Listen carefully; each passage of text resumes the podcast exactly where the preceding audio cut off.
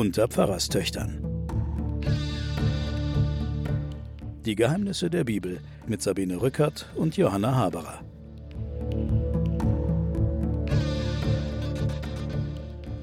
Liebe Hörerinnen und Hörer, willkommen zu einer neuen Folge der Pfarrerstöchter und der Geheimnisse der Bibel. Bei mir ist meine Schwester Johanna, mach mal Pieps. Hallo? Dieses Mal und die nächsten beiden Male streben wir dem kompletten Untergang des alten Israel entgegen. In dieser Folge wird das Nordreich untergehen.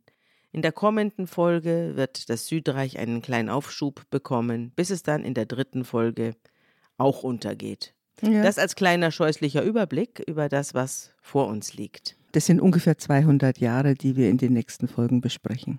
Genau. Wir beginnen im Südreich, im Volk Juda. Wir haben zwei Reiche, ein Nordreich, das wird abwechselnd Samaria genannt oder Israel. Wir haben ein Südreich, das heißt Juda. Israel ist zerfallen in die beiden Reiche. Das nördliche ist größer, offener, moderner. Im Süden, das um Jerusalem angesiedelt ist, leben vor allem sehr, sehr religiöse Israeliten, die den ganzen Tag überlegen, was wohl Jahwe will. Und dementsprechend sieht es da auch aus. Es ist so ein bisschen alles von gestern. Und in dieses Reich begeben wir uns heute und schauen, was der dortige König Usia so treibt.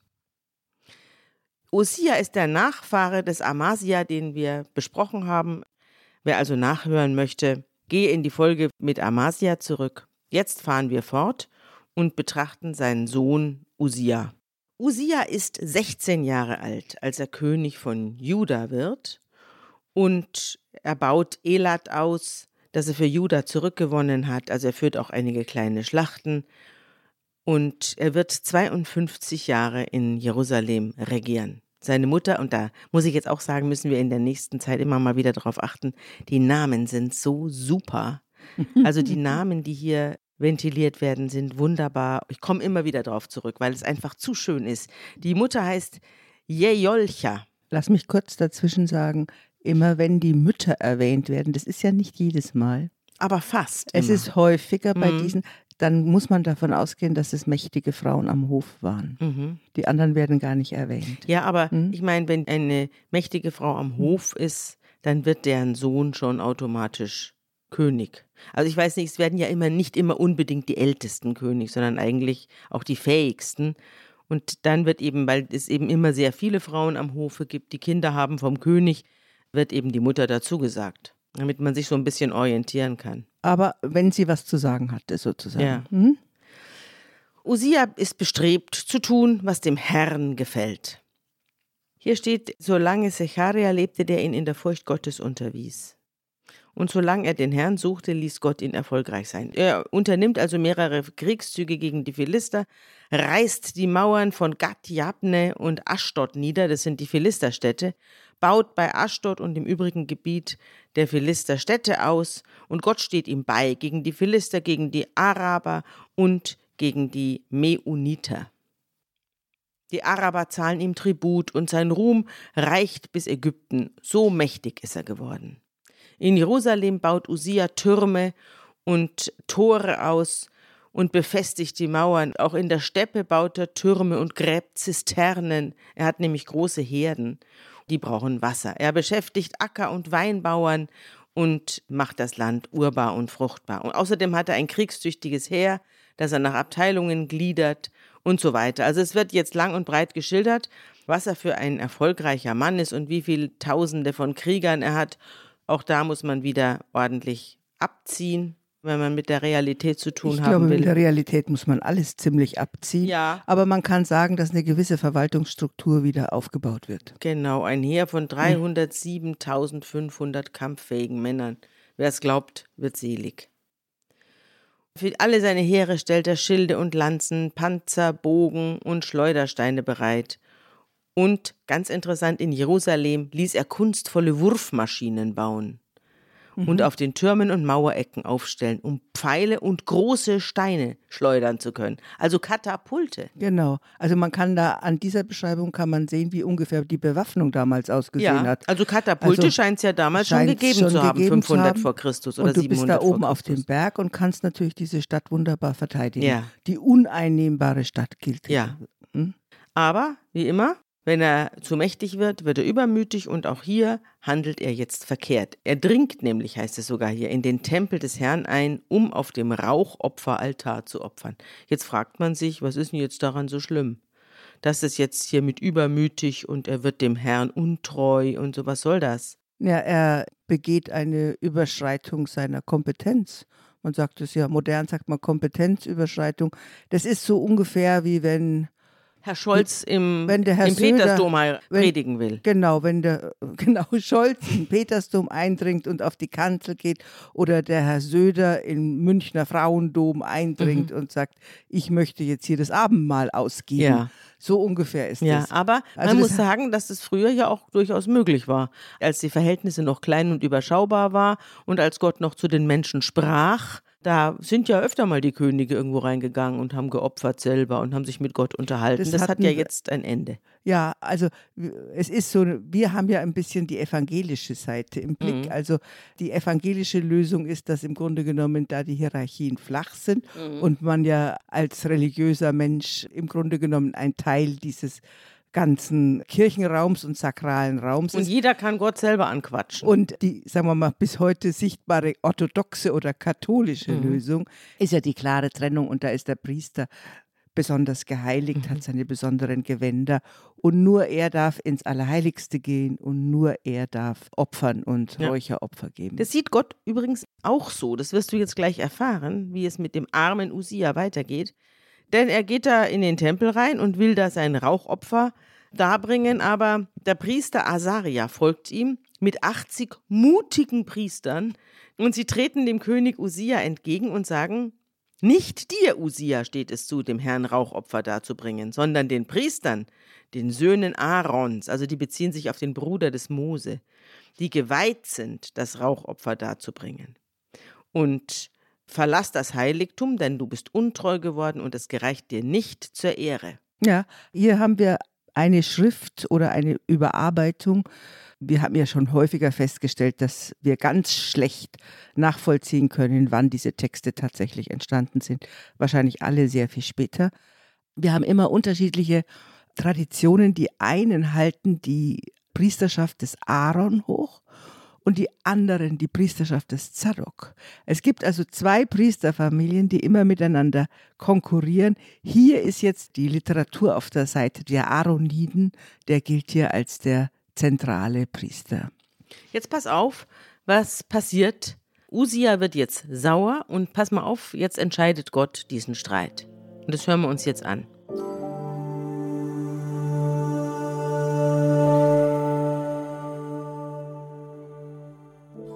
Da wurde Usia zornig, als er bereits ein Räucherfass in der Hand hatte, um zu räuchern. Und wie er so über die Priester zornig wurde, brach an seiner Stirn der Aussatz aus vor den Priestern im Hause des Herrn am Räucheraltar. Und der hohe Priester Asaja wandte das Angesicht ihm zu und alle Priester. Und siehe, da war der König aussätzig an seiner Stirn. Und sie stießen ihn fort, und er eilte auch selbst hinauszugehen, denn seine Plage war vom Herrn. So war der König Usia aussätzig bis an seinen Tod.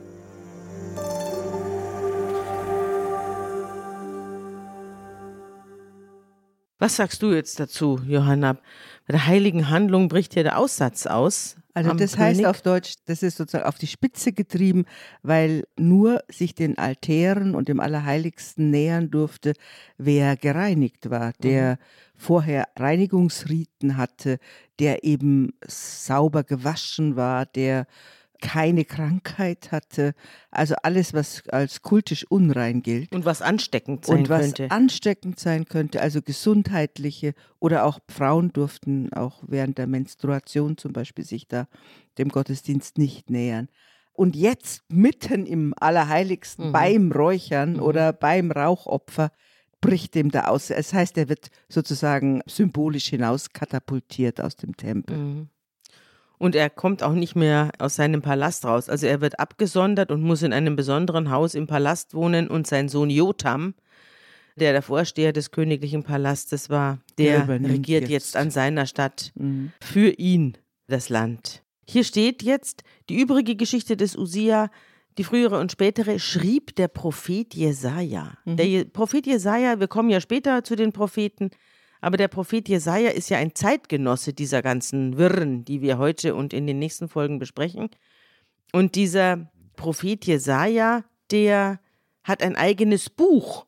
Taucht denn da der Usia auch wieder auf? Ja, in den Kapiteln 36 bis 39 kommt diese Geschichte und die wird mehrfach sozusagen erzählt. Mhm. Die wird in den Königen erzählt, die wird in Chroniken erzählt und wird bei Jesaja Ja. erzählt. Das heißt, wir gehen davon aus, dass die sozusagen Urfassung dieser Geschichten schon gar nicht die Chroniken sind. Die sind ja irgendwie viertes Jahrhundert vor Christus entstanden. Die Könige sind es auch nicht, die sind wahrscheinlich etwas früher entstanden, sondern die Urfassung all dieser Texte, der Kern, der Nukleus, der steht beim Propheten Jesaja. Das ist die älteste Rolle. Übrigens gibt es eine Jesaja-Rolle, die wir bis heute in Jerusalem besichtigen Mhm. können. Die wurde bei diesem großen Fund der Essener. Qumran. Der Qumran-Rollen, da Genau. war, äh, war sie dabei, ne? Da war sie dabei. Das ist die älteste Variante der Jesaja-Rolle. Aber Jesaja die ist da hat- ausgestellt, ne? Die, die kann ist- man sich da angucken. ja, Habe die ich auch schon gesehen. Hm? Die Propheten Jesaja und Micha sind Zeitgenossen dieses Königs Usia und seines Sohnes Jotam. Gut, Jotam muss jetzt die Sache übernehmen. Er ist 25 Jahre alt, als er König wird und seine Mutter heißt Jerusha. und er tut natürlich, äh, was dem Herrn gefällt, wie sein Vater Usia, aber er macht nicht den Fehler, in den Tempel reinzutrampeln und sich da wichtig zu machen. Er baut auch die Städte im Gebirge Juda aus, er richtet Burgen und Türme und so weiter. Jetzt wird er wieder gelobt, was er alles zustande bringt. Die Ammoniter müssen ihm Silber zahlen und Weizen und Gerste abliefern. Also er wird als großer Herrscher hingestellt und er ist mächtig, denn er achtete in seinem Verhalten seinen Gott. Er war 25 Jahre alt und er regierte 16 Jahre in Jerusalem. Dann entschlief er und man begrub ihn in der Davidstadt. Das war alles, was man zu Jotam hier erfährt. Sein Nachfolger heißt Ahas. Das ist sein Sohn. Der ist 20 Jahre alt, als er König wird und soll angeblich 16 Jahre in Jerusalem regiert haben. Das stimmt aber nicht. Er hat nur sechs Jahre regiert. Hier ist ein Fehler. So, Diese Sachen sind alle aus der Rückschau geschrieben, Ja, was man musste wusste. irgendwie zurechtfriemeln. Genau, was Mhm. man wusste, sind die Daten der jeweiligen Untergänge Mhm. der Städte. Ja. Und was man wusste, ist, wann hat eigentlich der Assyrerkönig zum Beispiel regiert und so, wann hat der Ägypter Pharao regiert. Ja. Also die haben versucht, die Zeit so ein bisschen zurechtzurücken. Ja, zurechtzurücken. Und es ist, haben es ja auch fast hingekriegt, muss man Ja. wirklich sagen. Ja, also gut. dafür, dass die kein Wikipedia hatten und kein Atlas und sonst was, Ja. Ist das ziemlich genau. Das, was wir jetzt haben, ist alles verbrieft, auch in anderen Quellen. Das stimmt. Das ist alles Ja. richtige Geschichte. Ja. Natürlich geschichtsgeklitterte Geschichte, aber Geschichte.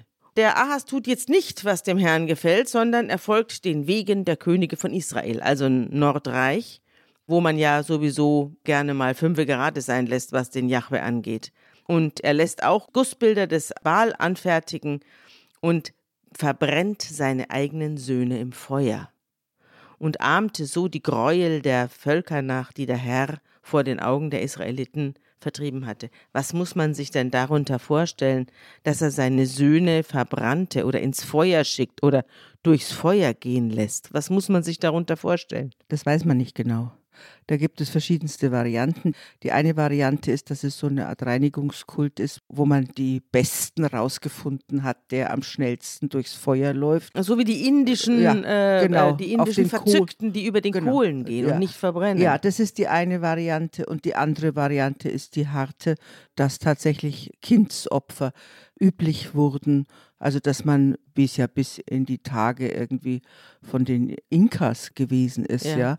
Die Leute hatten ja sehr, sehr viele Kinder. Mhm. Und dass man dann Kam es auf zwei, drei nicht an. im Ernst so ist es wahrscheinlich. Mhm. Also die Vorstellung ist die, dass man, also jetzt für unsere Autoren das Grauenhafteste ist, Mhm. wenn man seine Kinder opfert. Ja. Aber das wird dann den anderen Völkern zugeschrieben, nach dem Motto, die Assyrer, die haben sowas gemacht und jetzt macht unsere auch sowas. Ja. Und ich meine, wenn jemand seine Söhne über Kohlen gehen lässt, um festzustellen, was sie aushalten, dann würde das hier in der Bibel sicherlich nicht als Gräuel bezeichnet. Die Ja, Bibel lässt ja, was Gräuel angeht, da ist eine ziemlich weite Bandbreite, bis das Gräuel so richtig anfängt. ja, und wenn das ein Ritus gewesen wäre, wäre er wahrscheinlich auch genauer beschrieben. Ja, ich denke, der hat sie verbrannt. ja. Die wurden geopfert. Darum greift jetzt Gott ein und schlägt ihn schwer und gibt das ganze Land in die Hände der Aramäer. Und sie schlagen Juda und führen viele Gefangene weg und bringen sie nach Damaskus. Und jetzt wird's interessant, denn auch Israel, also das Nordreich, wendet sich gegen den König Ahas und macht gemeinsame Sache mit Damaskus. Also das eigene Bruderland sozusagen. Wir haben es ja verglichen mit der Bundesrepublik und der DDR, die Trennung dieser beiden Staaten, wobei wir hier in der DDR sind, bei den Supergläubigen. Und die andere Hälfte schlägt sich sozusagen zu den Nachbarn, zu den feindseligen Nachbarn, den Aramäern und zieht gemeinsam gegen das religiös, ja eigentlich immer super strenge, aber hier jetzt von Gott abgefallene Juda. Das ist der sogenannte syrisch-ephraimitische Krieg, der Mhm. jetzt anfängt, Mhm. Wo der Ahas aufgefordert wird, Stellung zu nehmen und Mhm. mit denen zusammen. Die wollten ja erstmal, dass der mit denen zusammen gegen die Assyrer zieht. Und das macht der Ahas aber nicht. Der weigert sich gegen eine Koalition. Dann ziehen sie gegen Juda, ja. Pekach, der Oberbefehlshaber des Nordreichs, bereitet also unserem König Ahas eine schwere Niederlage und erschlägt an einem einzigen Tag 120.000 Mann lauter tapfere Krieger, die aber von Gott verlassen waren. Und Sifri, ein ephraimitischer Kriegsheld, tötet den Königssohn Maaseja, der der zweite nach dem König ist. Und die Israeliten führen von ihren Stammesbrüdern 200.000 Frauen, Söhne und Töchter als Gefangene weg und machen reiche Beute in Juda und bringen alles nach Samaria, also ins Nordreich, nach Israel. Dort lebt aber ein Prophet des Herrn namens Odet.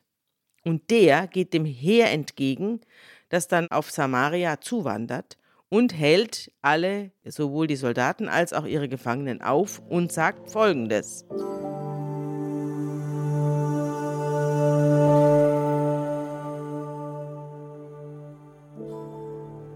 Siehe, weil der Herr, der Gott eurer Väter, über Juda zornig ist, hat er sie in eure Hände gegeben. Ihr aber habt sie mit solcher Wut erschlagen, dass es gen Himmel schreit. Nun gedenkt ihr, die Leute von Juda und Jerusalem zu unterwerfen, dass sie eure Sklaven und Sklavinnen seien.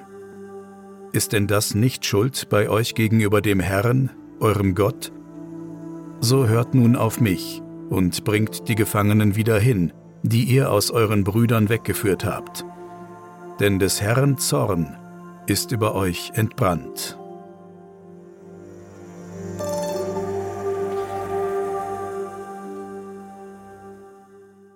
Ja, also Gott findet es jetzt nicht so gut, dass die Israeliten die Judäer hier gefangen nehmen, also ihre eigenen Verwandten, ihr eigenes Volk, ihre eigenen Stämme.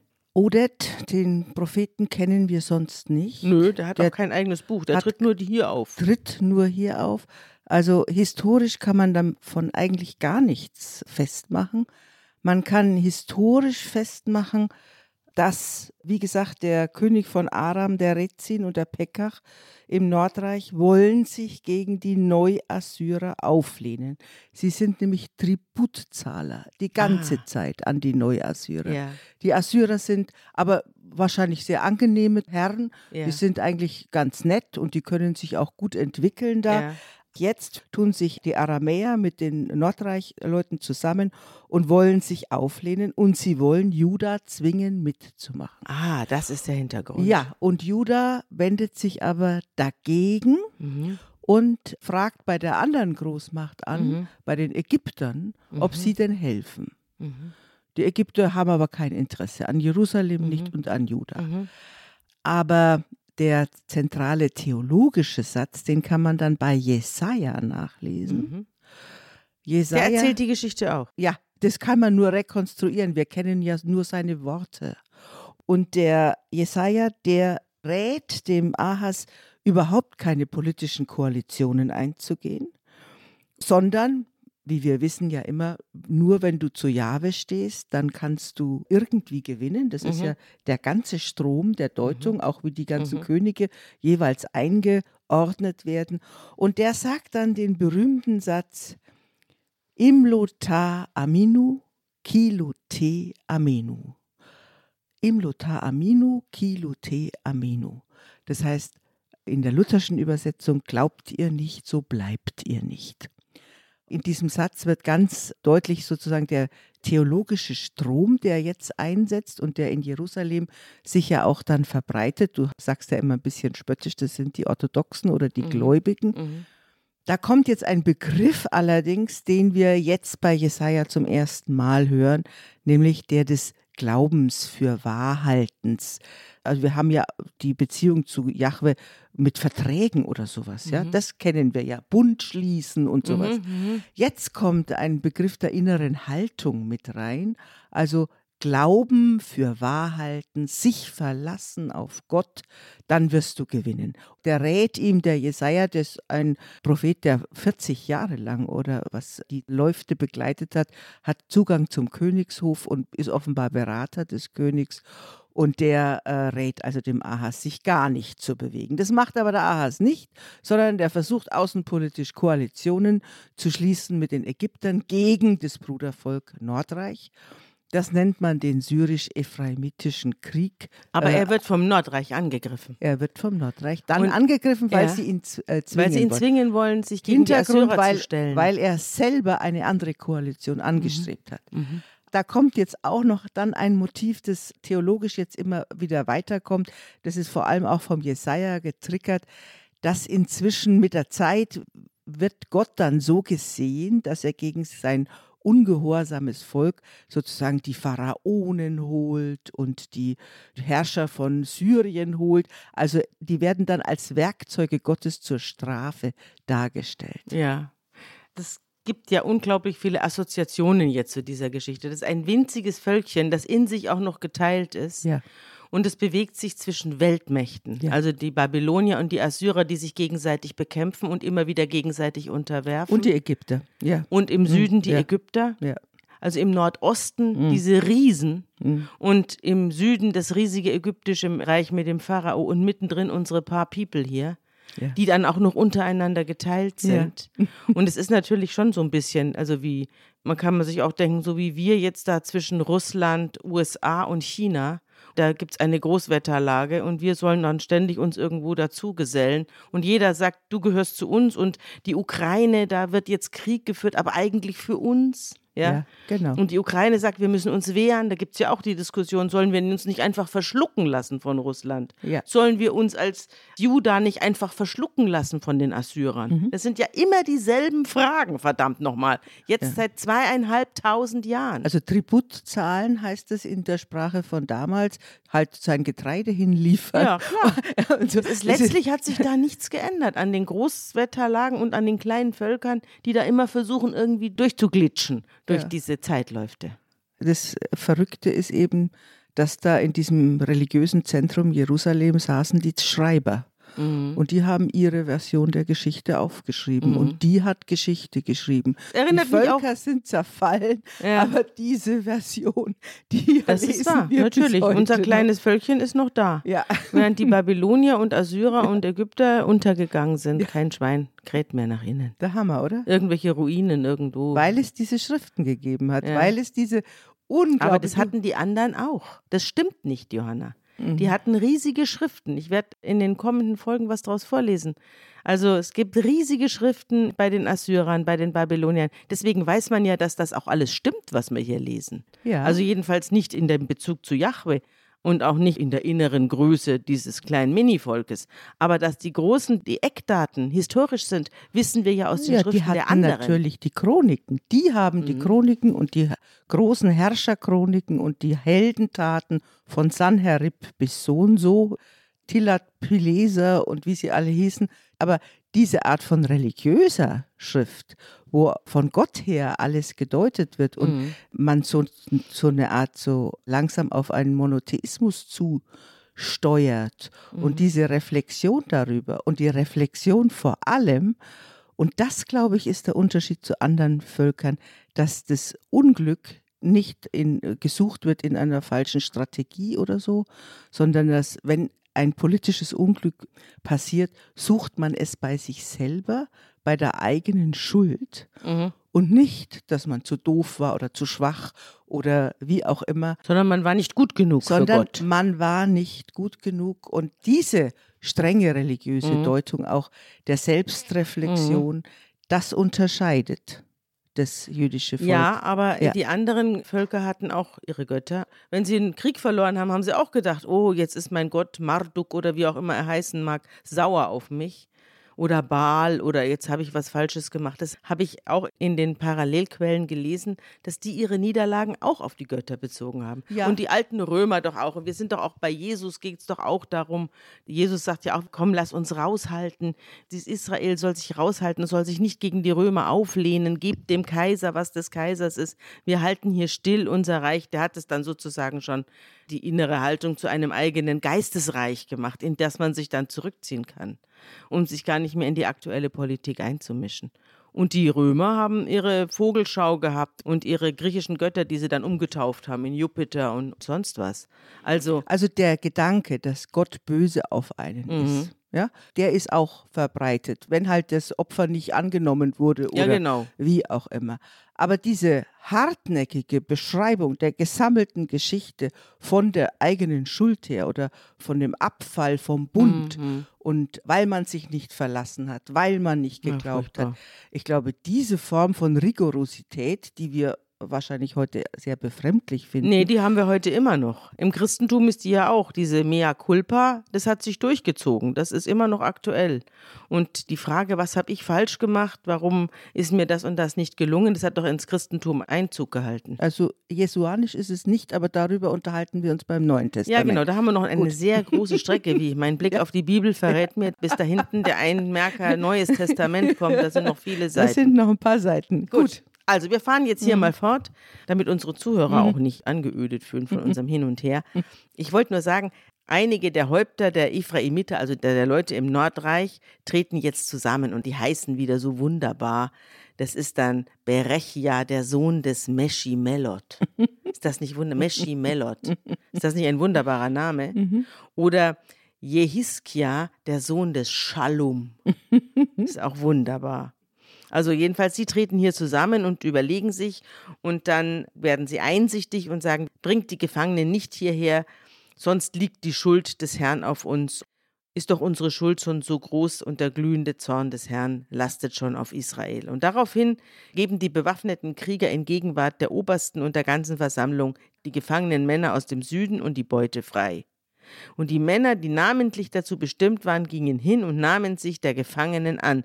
Sie bekleideten sie alle, die werden jetzt also nochmal ordentlich angezogen, die nackt waren und nicht ordentlich angezogen, aus der Beute und versahen sie mit Gewändern und Schuhen und gaben ihnen zu essen und zu trinken und salbten die Schwachen unter ihnen und setzten sie auf Esel. So brachten sie die Gefangenen zurück in die Palmenstadt Jericho, in die Nähe ihrer Stammesbrüder. Also nicht nach Jerusalem Nicht nach direkt, Jerusalem. sondern nur nach Jericho, ein bisschen weiter. Und sie selber kehren dann in den Norden zurück. Das ist eine ganz merkwürdige Geschichte. Ganz merkwürdige Ja. Geschichte. Also wie gesagt, historisch kann man da gar nichts damit Mhm. anfangen. Aber wahrscheinlich ist es schon der Versuch, Israel wieder als Ganzes zu betrachten. Und diese Trennung Mhm. Sie hören auf das Wort des Propheten, Ja. auch im Norden, Mhm. und schicken sie zurück. Der König Ahas, von dem jetzt hier die Rede ist, der da eben geschlagen wurde von den Brüdern aus dem Norden, der schickt einen Hilferuf an den König von Assur. Denn die Edomiter waren eingedrungen und hatten Juda besiegt und Gefangene weggeführt. Und zugleich überfielen im Westen die Philister die Städte. Und im Süden griffen auch andere Völker an und alle möglichen Angriffe mussten vom kleinen Südreich abgewehrt werden. Denn der Herr demütigte Juda wegen Ahas des Königs von Juda, der die Zügellosigkeit in Juda förderte und gegen den Herrn treulos war. Und der Tiglat-Pileser, das ist der aktuelle King aus Assur, Aus Assur. also der Assyrerkönig, der kam zu ihm angeblich. Der kam sicher garantiert nicht, der hat irgendeinen Sekretär geschickt. Aber hier in der Bibel kam er zu ihm, doch er brachte nur Bedrängnis, keine Stärkung. Und Ahas musste den Tempel, den königlichen Palast und die führenden Männer ausrauben und alles dem König von Assur geben, fand aber doch keine Hilfe. Der hat ihn auch noch hängen lassen. Der hat ihn ausgeplündert und dann hängen lassen. Und jetzt finde ich es interessant, was jetzt kommt. Da steht jetzt, trotzdem setzte Ahas seine Treulosigkeit gegen den Herrn fort und bringt den Göttern von Damaskus Opfer dar und den aramäischen Göttern und lässt die Geräte des Hauses Gottes zusammenholen und zerschlagen und schloss die Tore des Herrn, also zum Tempel, und errichtete Altäre an allen Ecken Jerusalems und in jeder einzelnen Stadt Judas baute er Kulthöhen, um anderen Göttern zu opfern, und erzürnte so den Herrn, den Gott seiner Väter. Ehrlich gestanden, es kommt mir so ein bisschen vor wie eine riesige Verzweiflungstat. Dass der jetzt an allen Ecken irgendwelchen Göttern, die im Umland verehrt werden, dass er die jetzt auch alle befriedigen will mit allerhand Altären und dass er den Tempel zuschließt und so. Das muss eine Folge von maximaler politischer Verzweiflung sein. Er sucht jetzt überall einen, der zu ihm hält. Das ist das eine, aber es wird ja, wenn du das noch einmal von der theologischen Deutung glaubt ihr nicht, so bleibt ihr nicht anguckst, dann wird hier die politische Verzweiflung nach dem Motto, gibt's da Hilfe, gibt's da Hilfe, opfern wir dort, opfern wir dort, beschrieben als einer, der nicht weiß, wo er hingehört. Ja. So wird der theologisch beschrieben. Ja. Aber das ist ein ganz schräger Blick eben auf diesen Krieg, Ja. wo zwei gegen die Assyrer, die Aramäer und das Nordreich will gegen die Assyrer einen Aufstand machen. Der Ahas ruft den Assyrer zur Hilfe, kriegt auch da keine Hilfe. Die prophetische Kritik daran ist, dass er nicht Ruhe hält und die Ruhe im Lande beibehält und seinen ordentlichen Kult macht und darauf hört, dass er auf jeden Fall nicht Hilfe von außen holen will. Aber das hast du jetzt gut beschrieben. Das ist die Deutung ist, der zerschlägt alles, der opfert irgendjemanden, ruft den Ja. um Hilfe, ruft den um Ist Hilfe. schon alles egal. es ist schon alles egal. Und jetzt kommt der erste große Untergang. Wir wandern jetzt von unserem Südreich, also von Juda und seiner Hauptstadt Jerusalem, wandern wir in den Norden, in das Nordreich, nach Israel mit der Hauptstadt Samaria. Und dort wird einer König, der heißt Hoshea.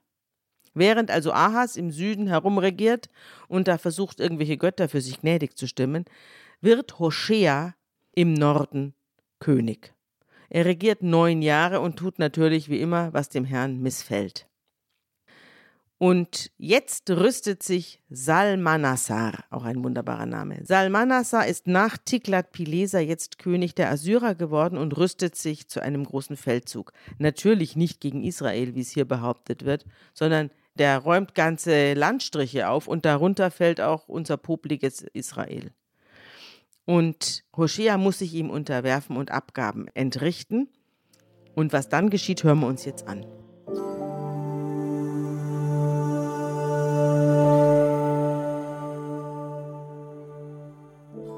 Als aber der König von Assyrien inne wurde, dass Hoshea eine Verschwörung gemacht und Boten gesandt hatte zu So, dem König von Ägypten, und keine Abgaben dem König von Assyrien brachte, wie alle Jahre, nahm er ihn fest und legte ihn ins Gefängnis.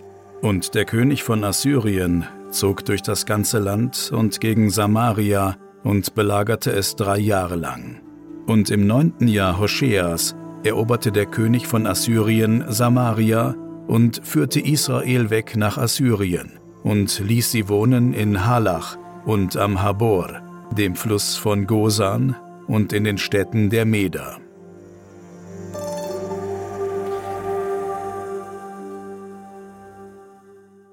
Samaria wurde im Spätherbst 722 vor Christus erobert.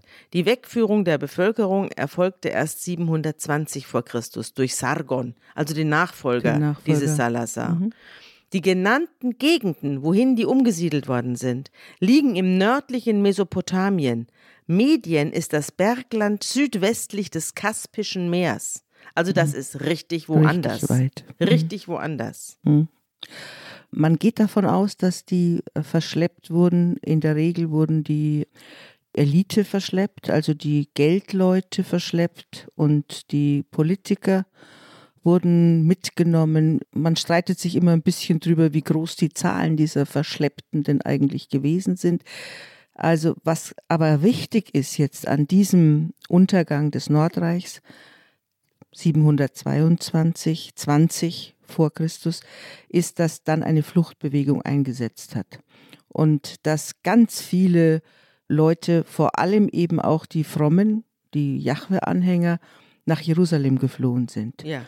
Was wir auch archäologisch feststellen können, ist, dass Jerusalem anschwillt von vielleicht 8.000 auf 25.000 mhm. Einwohner. Mhm. 8.000, das ist ja ein Mini-Örtchen, ja. Mensch.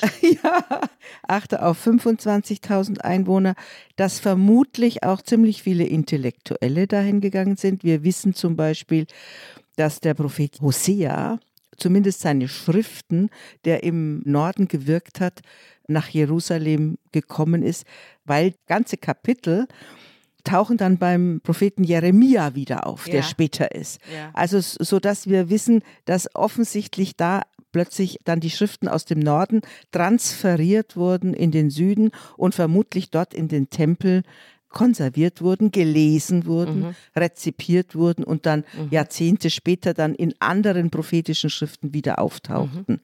Hier bekommt jetzt Juda durch den Untergang des Nordreichs einen richtigen Schub. Während das Nordreich untergeht, da bleiben eben immer noch ein paar Leute. Wir werden das ja dann später nochmal erfahren, wer da zurückgelassen wird. Es werden nämlich die Armen zurückgelassen, die von denen sich die Assyrer oder später die Babylonier, wenn nichts mehr versprechen. Aber jeder, der irgendwie was hat oder was darstellt oder irgendwie dem Reich dienen kann, dem Eroberer, wird eingepackt und mitgenommen.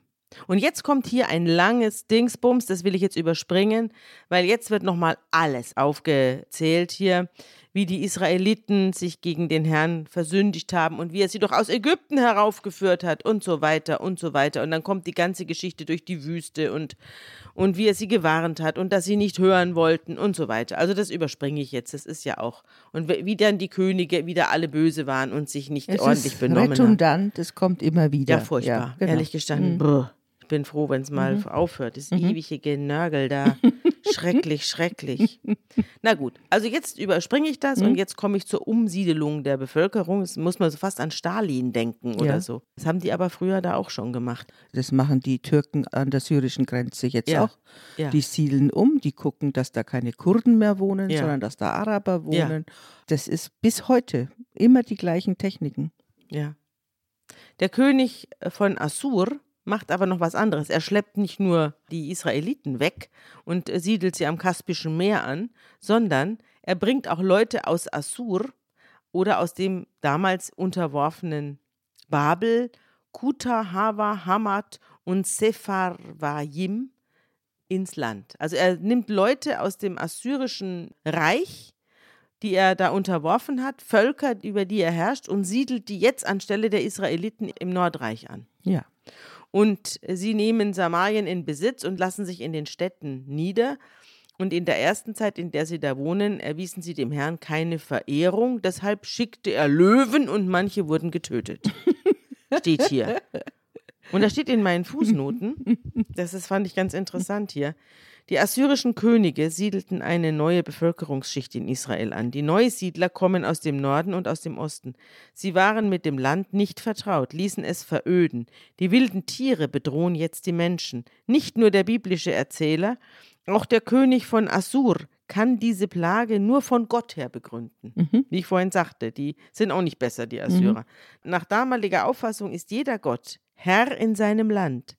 Dem König von Assur ging es wohl darum, die Leute ruhig zu halten und das Gebiet wieder zu kultivieren.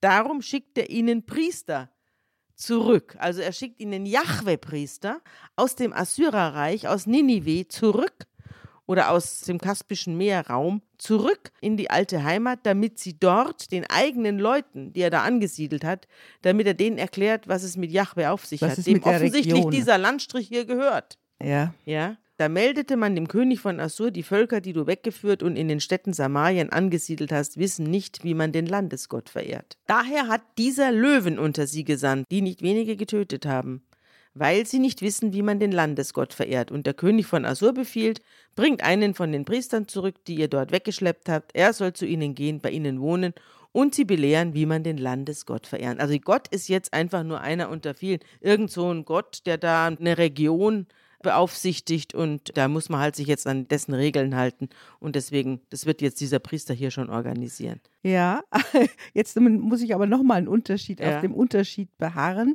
den unsere Schriften hier mit ihrem Jahwe machen. Ja. Der Assyrer sagt, okay, offenbar ist es dieses Gebiet. Mhm.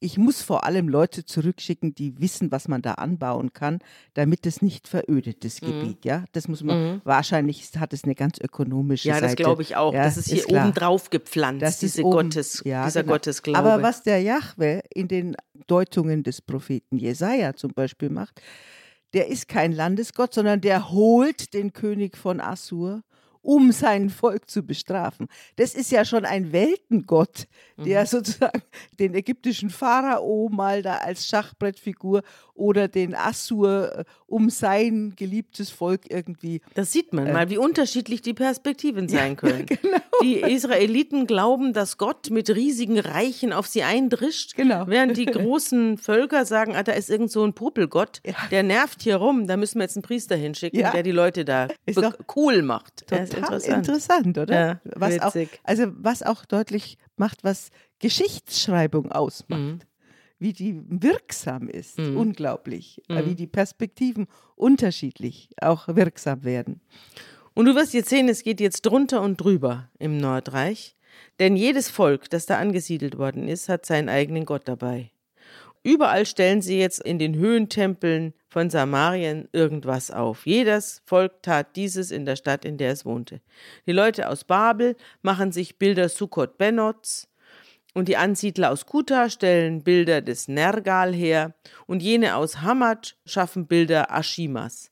Die Avita fertigen Bilder des Nibhas und der Kartak an. Das sind irgendwelche Götter aus wo weiß woher, aus Mesopotamien. Die aus Sephar Vayim gekommen waren, verbrannten ihre Kinder zur Ehre des Adramelech und des Anamelech, der Götter von Sephar Vayim. Und gleichzeitig verehren sie auch alle noch ein bisschen den Jahwe. Ja, genau. Also du hast eine richtige polytheistische Ja, Situation. richtig, ein hier. großes Götterdurcheinander Ja, in mhm. Israel. Auch für den machen sie ein paar Kulthöhen und er ist also einer unter vielen. Er ist ein, ein richtiger, ein Teil einer polytheistischen Götterwelt geworden. Und da steht hier, bis zum heutigen Tag handeln sie nach den früheren Bräuchen. Sie fürchten den Herrn nicht und halten sich nicht an die Satzungen und Bräuche, die der Herr den Nachkommen Jakobs verpflichtet hat. Wir sind ja in Deutschland jetzt auch ein multireligiöses Land. Mhm. Und diese Trauer auch vieler Kirchenleute Mhm. darüber, dass man sein Monopol verloren hat. Ja. So eine Bewegung kannst du ja bei uns auch sehen. Immer wieder kriegst du die Statistiken, wir haben jetzt so und so viele Millionen Muslime, nur noch jeder Fünfte ist ein Katholik oder wie auch immer. Also du kannst sehen, wie diese Alleinherrschaft des Christentums und der Kirchen bei uns jetzt gerade niedergeht. Und das wird, Das ist aber bei Vielvölkerstaaten so.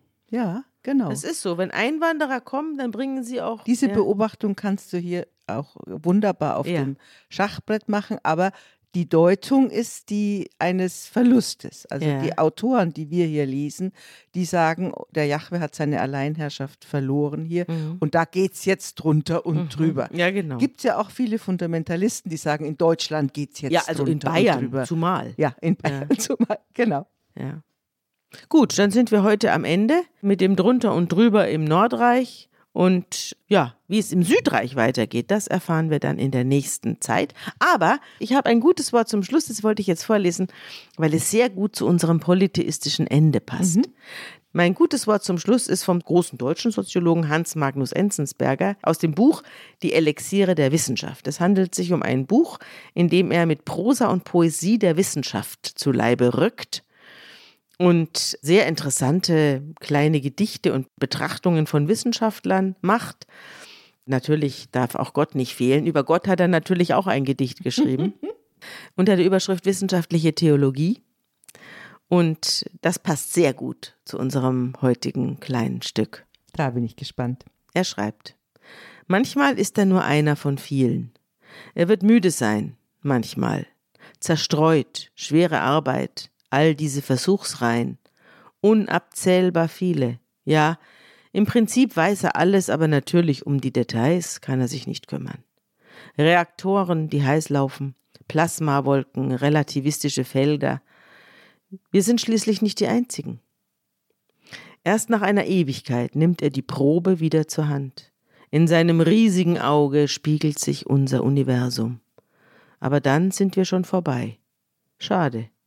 Womöglich hätten wir ihn rein wissenschaftlich gesehen interessiert. Eine Novität, nur leider nicht sehr haltbar, unbemerkt, weil er anderweitig beschäftigt war, dieser Gott. Er hat uns verschlafen. Findest du das ein gutes Wort? Zum ich finde es ein wirklich wunderbares Wort, das sehr, sehr gut zu, dieser, zu diesem Kapitel passt. Das stimmt. Gott hat verschlafen. Okay. Ja, hat uns verschlafen. Mach es gut und ich wünsche allen Hörerinnen und Hörern zwei schöne Wochen und dann hören wir uns ja wieder. Und dann erfahren wir, wie es im Südreich weitergeht unter dem berühmten König Hiskia. Tschüss, tschüss.